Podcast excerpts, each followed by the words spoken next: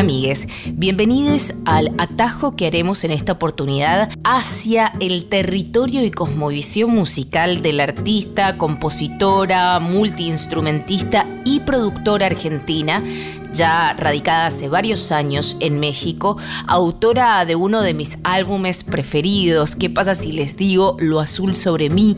Y claro, les va a venir el nombre de Loli Molina, que está en atajo y que vamos a repasar sus canciones junto a ella. Sentí que estaba ahí. Estamos escuchando el track número uno de este álbum, el último que lanzó en 2019, Fantasma.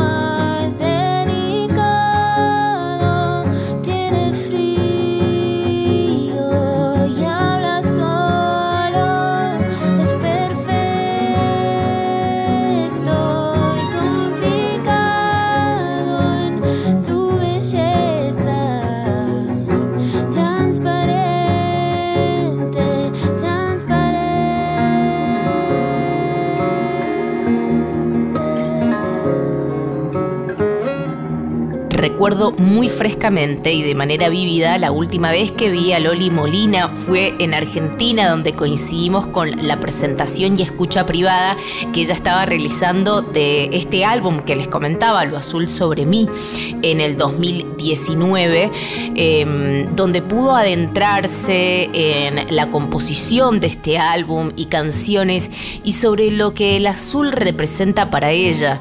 La verdad que si no han tenido la oportunidad de poder repasar este álbum se van a encontrar con 10 tracks interesantísimos y con un trabajo de artesana en este caso eh, en torno a la guitarra y a la instrumentación que este álbum contiene. Loli Molina nos cuenta sobre este álbum y su proceso de creación unas dos, tres canciones surgieron en Buenos Aires, pero yo ya estaba, digamos, como con una pata afuera, ¿no? Ya, ya estaba como vislumbrando todo ese paisaje sonoro y eso, pero el resto del disco lo terminé como de escribir acá y fue un proceso así súper intenso, muy angustiante, también como de nunca más voy a escribir algo, ¿no? Como cuando entras en, esa, ¿viste? Que creo que a toda la gente creativa le pasa, como de repente entras en unos valles y unas sequías y bueno, eh, sí, digamos, el disco yo siento que lo escribí acá. Creo que yo quería, primero a nivel sonido, que es algo muy importante en ese disco porque es un disco que es de guitarra española con cuarteto de cuerdas y voz como los únicos elementos que hay. Yo quería un poco como despegarme de la idea de la música que hay hoy en día que está como sobreproducida, sobre autotuneada. Digo, no tengo nada en, contra de eso, pero dije, como puedo hacer un disco que sea realmente muy orgánico, donde no haya 80.000 tracks por tema, donde de alguna manera sienta que estoy volviendo a una especie de raíz. La guitarra española es un instrumento que estudié mucho cuando estudiaba música clásica, pero también es un emblema de, nuestro país. Y supongo que a vos te habrá pasado, estando afuera, que de alguna manera cuando te vas, te acercas más a la raíz, porque es como que podés, como que hay mucha cosa que está al medio, ¿no? Que, que se va. Y me dio ganas de hacer un disco que dijera como, bueno, yo de acá vengo, ¿no? Por eso también está esa versión de la canción sobre el Martín Fierro, de Cardoso. Digo, hay como muchas cosas en ese disco que tienen que ver con este irme y con también sentirme cada vez más cerca, pero de lo, de lo que importa. Y un poco con las letras y con la poética pasó lo mismo, ¿no? Es como que ya no tenía ganas de escribir temas que tuvieran que ver con sentimientos de autocompasión o de porque yo, porque yo, porque yo, porque a mí, porque a mí, porque a mí, ¿no? Como que dije, bueno, puedo contar cosas o puedo abordar temáticas como tan universales que, por, digamos, de alguna manera se vuelven abstractas, pero que nos atraviesan a todos. Por ejemplo, la muerte. Es un disco que habla sobre la muerte y por lo tanto habla sobre la vida, porque una y otra vienen de la mano. Entonces, un poco eso es todo lo que está. Esas son todas las ideas que yo tenía antes de empezar a hacer el disco y, partí de esos conceptos, tanto sonoros como, como poéticos.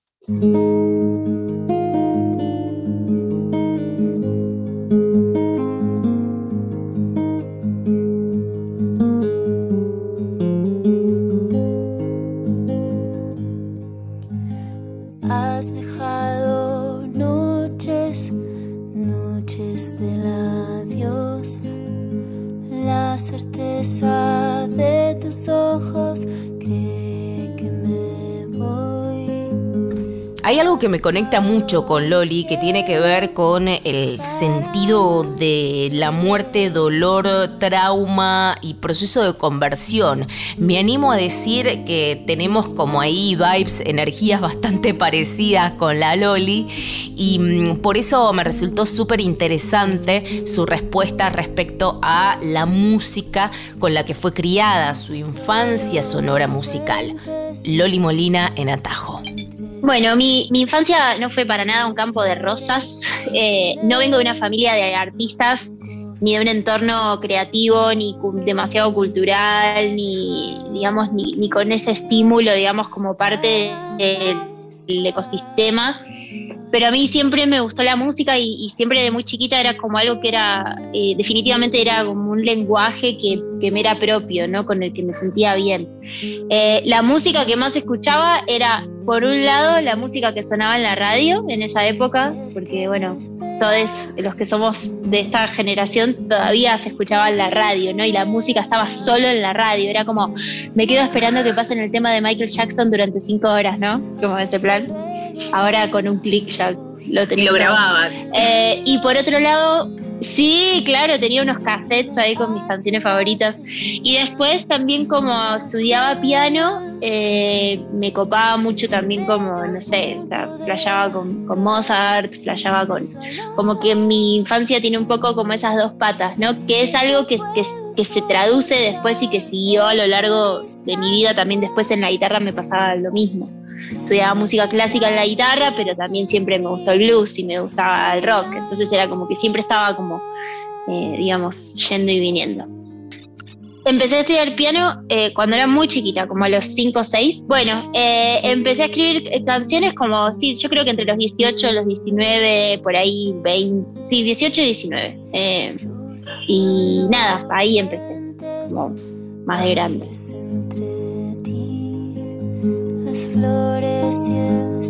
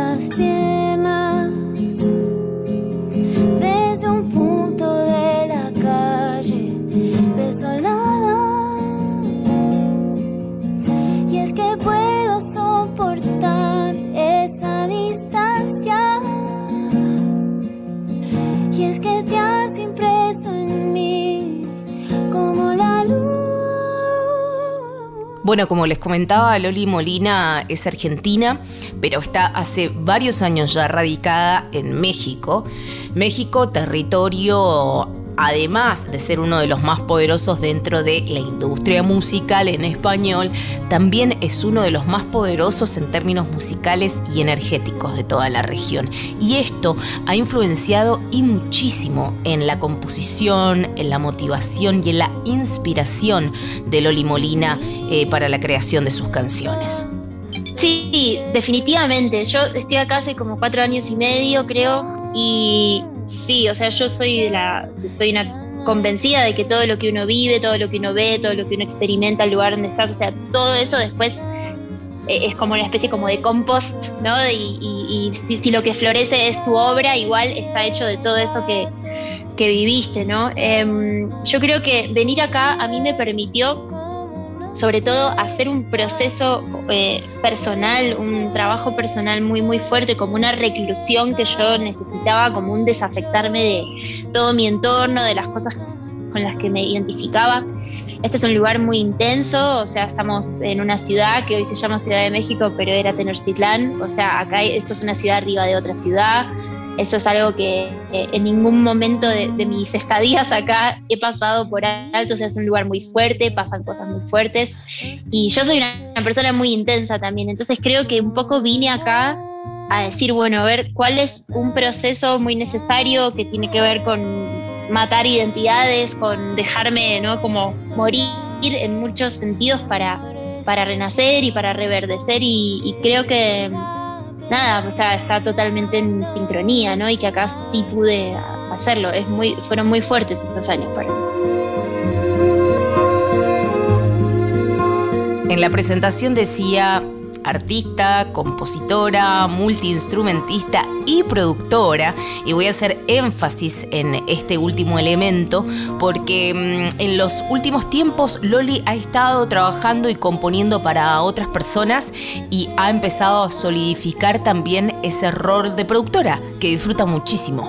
Estoy trabajando mucho como compositora de canciones para otros artistas, entonces como que me enfoqué mucho en eso el último tiempo y no me, no me queda mucha, mucho margen creativo para lo mío. Tampoco estoy apurada porque el disco todavía sigue siendo nuevo para mí, o sea, digo, está joven, entonces sin presión, ¿viste? Cuando van saliendo cosas van saliendo canciones para otros artistas, digamos que esto sería como la beta, digamos, de songwriter, así como de compositor neto, digamos, como que vos solo figuras en el crédito, pero son canciones que cantan otros. Y es un oficio súper interesante, eh, es, lindo, está bueno poder ponerse al servicio también de lo que otro artista necesita decir, ¿no? Como poner tus herramientas a jugar ahí. Así que en, en esa estoy. Sí, creo que algo que está bueno que es que cuando es para mí, digamos, hay como un compromiso y una carga de autoexigencia muy fuerte, como que uno siempre, cuando va, a mí me pasa, cuando es para mí son procesos mucho más lentos, cuando es ponerme en el lugar de otro y tratar de, descular eh, qué es lo que esa persona quisiera decir o, digamos en un formato o estilo en especial, es mucho más rápido porque no está esa autocensura ¿no? que, que hay cuando uno trabaja sobre uno mismo.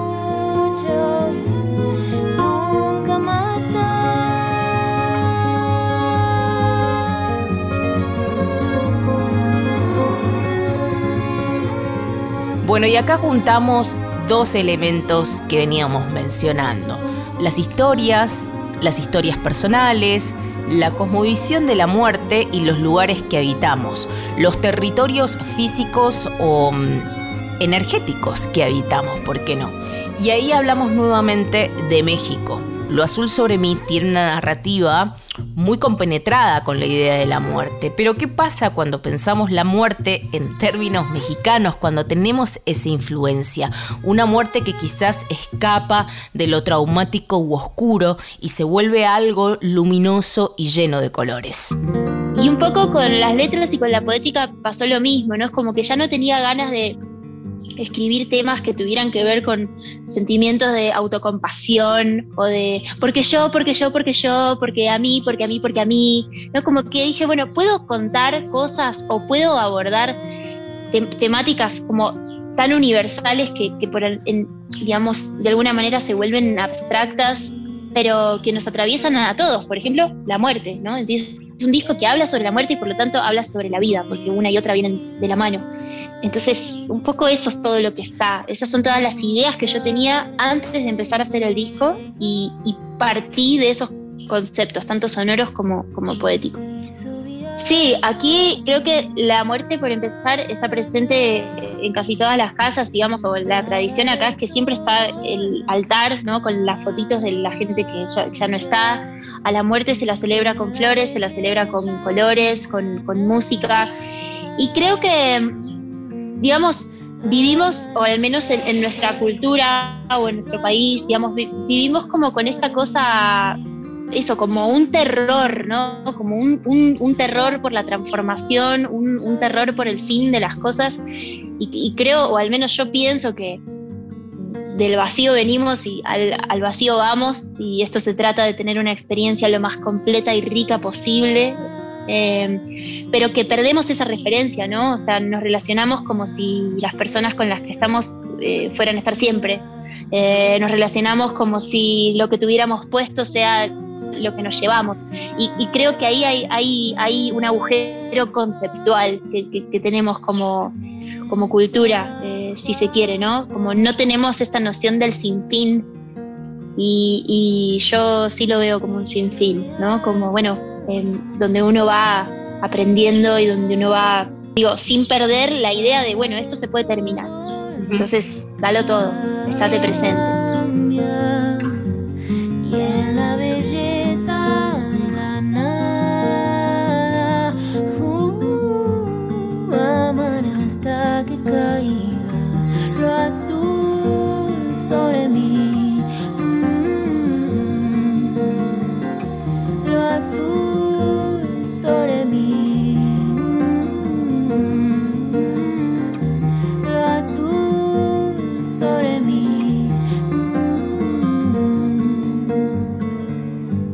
Los 28, los 29, tuve ahí como un quiebre, o sea, ahora tengo, este año cumplo 35, eh, tuve un, quiebre en relación a, mis valores como artista, a mis valores como persona, y una, empecé a observar con una agudeza eh, muy fuerte a la industria de la música y a lo que pasa con la industria de la música y con los artistas y un poco ese disco es un intento también como de despegarme de algunas cosas y de hacer un, como un statement, ¿no? Como, bueno, no me importa si esta música no es comercial, no me importa si esto no es lo que está sonando, no me importa si esto es verdadero, ¿no? Eh, y, bueno, creo que estamos en una crisis de, si se quiere, como honestidad y de verdad. Digo, por eso creo que algo como el Tiny Desk de, de Zetangana, que es una revolución, ¿no? que todo el mundo está juqueado ahí, es porque lo que se ve es lo que es, es gente cantando alrededor de una mesa, con, una, como con un corazón ahí puesto, y, creo que falta eso, falta eso, faltan esas expresiones. Eh, así que sí, digamos que en ese momento empecé a sentir como el quiebre y yo creo que conforme pasen los años me voy radicalizando más. Piensa en mí cuando veas las montañas y el sinfín en el verde de los árboles que van dibujando los paisajes de tu andar. Hablando con Loli Molina tenemos que mencionar otra cosa más que hemos venido desarrollando aquí en Atajo desde que comenzamos el 25 de febrero eh, de 2021, que fue ese 8 de marzo de 2020 en las calles de Ciudad de México, cuando todas salimos a gritar, yo estaba ahí en ese momento, y conocí el colectivo Energía Nuclear, que también pasó por Atajo. Bueno, Energía Nuclear, la persona que empezó a unir a las compañeras fue, además de Mon Laferte, Loli Molina. Charlamos un poco de eso, del activismo y también de cómo está la escena y la industria iberoamericana y latinoamericana en general. Cuando llegué acá, me empecé a preguntar, bueno, ¿qué está pasando con la escena de las mujeres? ¿No? Como, ¿qué, qué pasa, que, no se conocen, que no hablan entre ellas, que no se generan cosas. Y empecé a generar unas reuniones en mi casa, tipo con pizza, así como una señora, pero en principio como para entender, ¿viste? Como, bueno, o sea, no importa que hagan una música distinta o que vengamos de extractos distintos o de países distintos, pero estamos en esta ciudad, estamos haciendo música Y bueno, después el colectivo siento que tomó como otras direcciones y yo me abrí un poco como de la, no del liderazgo, pero sí como de la punta. En un principio yo sí traté como de generar y bueno, sí, el núcleo se generó. Y eso me parece que está buenísimo. Yo creo que la salida y la respuesta a todas las cosas es colectiva, es en red. Y eso es algo que nosotras como sudamericanas lo entendemos muy bien. O sea, en Argentina no hay manera de sobrevivir si no es del brazo con, tus amigas, o sea, con tus compañeros. Entonces, bueno, yo vine como con esa, ¿viste? Como, bueno, a ver, para mí es así. ¿Qué onda? Mira, yo en general me siento una outsider, digamos, y estoy bien con eso, digamos, no, no, no tengo un problema con estar un poco como en, el margen, si se quiere. Yo, yo siento que está buenísimo lo que está pasando a, nivel de la música en, español, en el mundo eso está buenísimo, digamos, rompe una hegemonía de que la música en inglés es la única música que existe, pero siento un poco que así todo, la música latina mainstream ahora sigue tomando como modelo a la antigua, si se quiere, hegemonía o a la música, digamos, como de primer mundo. Entonces es, es raro porque siento que estamos como en una situación medio híbrida y yo no estoy escuchando, digamos, sí hay cosas, ¿no? Pero, pero no, no, no escucho un, que, algo como que te diga, bueno, hay una ola latinoamericana de música que tiene identidad latinoamericana. Siento que es una música latinoamericana que busca sonar a la música gringa.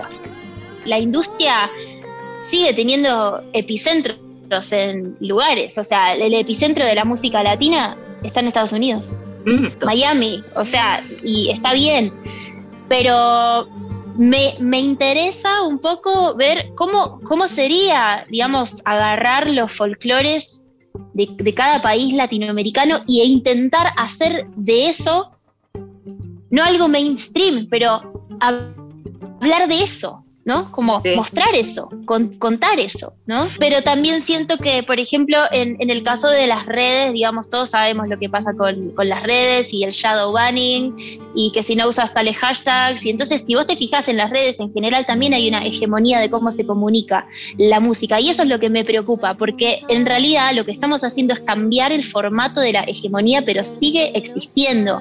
Eh, veo, veo poca radicalidad, por así decirlo. Y, eso es lo que me hace preguntar como, bueno, en realidad solo cambió el lugar donde se expresa, pero sigue pasando lo mismo, ¿no?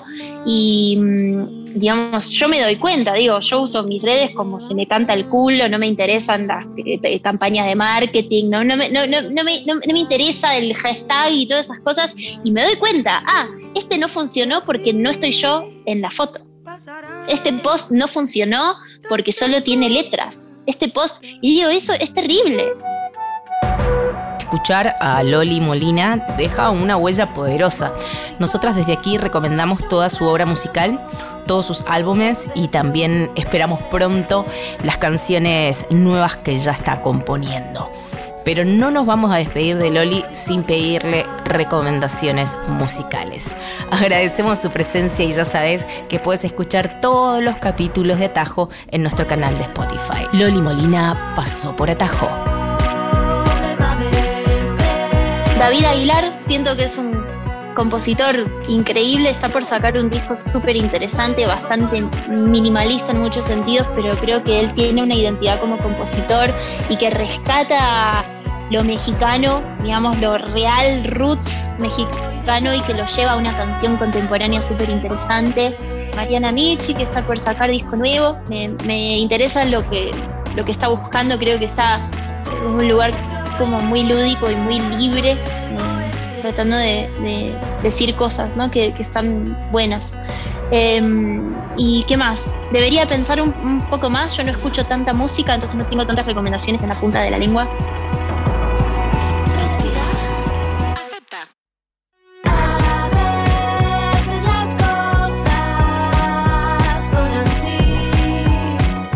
A todos, soy Loli Molina y les dejo un abrazo muy grande para todos los que hacen el atajo y, los que escuchan el atajo también. Internacional Rock, aguante la radio nacional. Besos.